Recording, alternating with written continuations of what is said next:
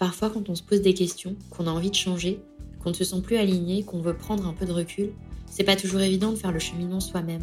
Et ce n'est pas toujours évident non plus de trouver le bon conseil, le bon partenaire. C'est pourquoi quand le cabinet dédié à la carrière des femmes, Garance et moi, m'a proposé d'être partenaire des épisodes de la boîte à outils, j'ai dit oui. Parce qu'un partenaire qui aide les femmes à basculer vers une nouvelle vie pro grâce à un bilan de compétences créé par les femmes et pour les femmes, ce n'est pas si courant. Burnout, maternité, syndrome de l'imposteur, confiance en soi, les femmes sont touchées par des problématiques bien particulières. Et Garance et moi s'engagent à les aider sur tous ces sujets pour lever les croyances limitantes et leur permettre de trouver leur voie professionnelle. Pour en savoir plus, rendez-vous sur la page de l'épisode.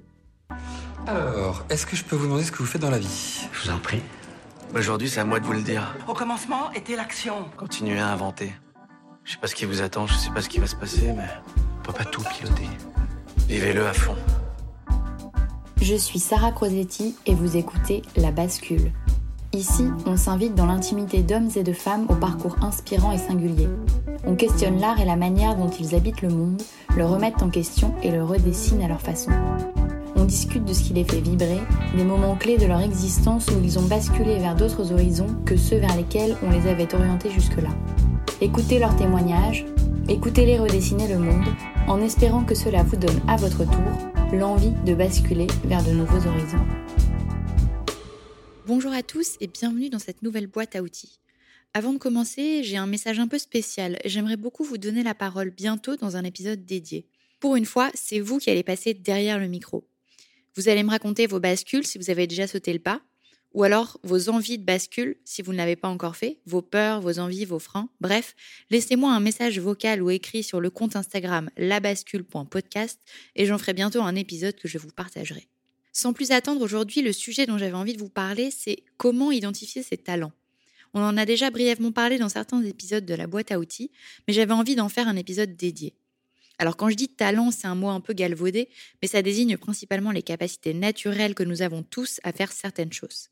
Et je dis bien tous.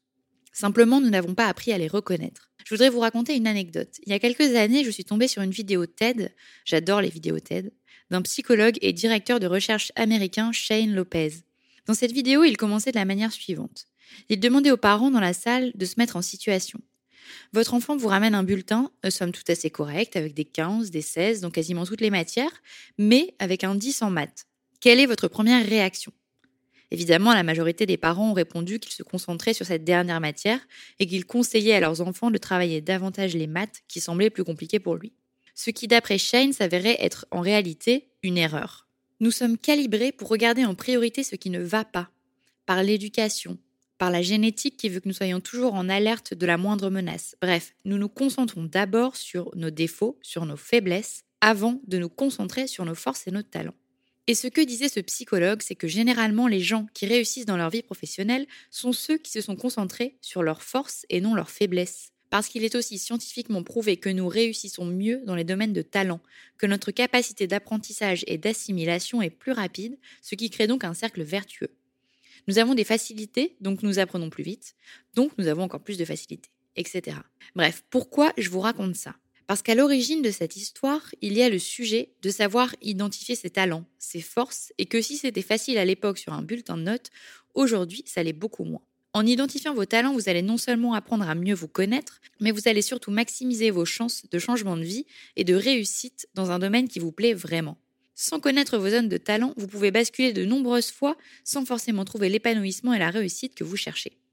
C'est donc un sujet qui me tenait à cœur particulièrement parce qu'il est pour moi le socle de toute réflexion sur le changement de vie.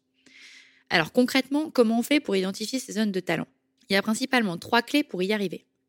La première clé, c'est d'identifier les choses que nous aimons faire. Généralement, nous aimons faire les choses parce qu'elles nous sont agréables, accessibles, que nous arrivons à les faire sans trop d'efforts. C'est donc un premier indice pour savoir dans quel domaine nous avons des facilités naturelles. Pour moi, par exemple, c'est l'écriture. Je peux structurer, ordonner, rédiger des textes, des présentations sans trop de difficultés, là où certaines personnes dans mon entourage peuvent passer plusieurs jours à écrire les premiers mots. Je suis capable d'écrire des discours pour les autres, de trouver des punchlines pour des marques ou de structurer une présentation sans vraiment beaucoup d'efforts. Ça ne veut pas dire que ça ne se travaille pas. Ça veut simplement dire que c'est plus facile pour moi que pour la majeure partie de mon entourage. À votre tour, identifiez ce qui vous plaît.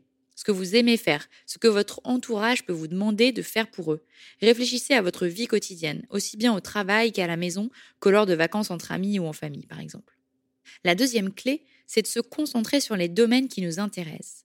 Par exemple, si les maths vous intéressent, il y a fort à parier que vous êtes doté d'un bon esprit d'analyse. De la même façon, si la musique vous intéresse, vous êtes probablement doté d'une sensibilité développée ou d'un goût pour la créativité. Listez les domaines, quels qu'ils soient, pour lesquels vous pouvez vous passionner. La troisième clé, c'est celle de demander à votre entourage ce qu'il pense de vous. Ça peut paraître idiot comme ça, mais c'est vraiment efficace. Je me rappelle à l'époque, j'avais été contactée par l'organisme de bilan de compétences Chance pour donner mon témoignage sur une amie qui suivait le programme. L'idée était de sélectionner quelques personnes de son entourage qui allaient répondre aux questions sur la personne en formation pour aider à formaliser son profil, ses compétences et ses zones de talent. C'est donc une méthode assez répandue et vous n'avez pas besoin d'être en bilan de compétences pour commencer à solliciter vos proches. Généralement, c'est très éclairant d'avoir un point de vue extérieur. Dans la plupart des cas, certaines choses vont vous apparaître alors qu'elles étaient visibles comme le nez au milieu de la figure. Vous étiez le seul à ne pas en avoir conscience. Identifier vos talents ne vous donnera pas la solution miracle à ce que vous devez faire. Mais, à chaque fois que vous identifierez un projet de changement de vie, cela vous permettra de vous poser et de vous demander si cette nouvelle idée ou ce nouveau projet répond à votre talent, si cette opportunité vous permettrait de développer vos zones de force. Si la réponse est non, alors c'est que vous idéalisez ou que vous fantasmez ce projet.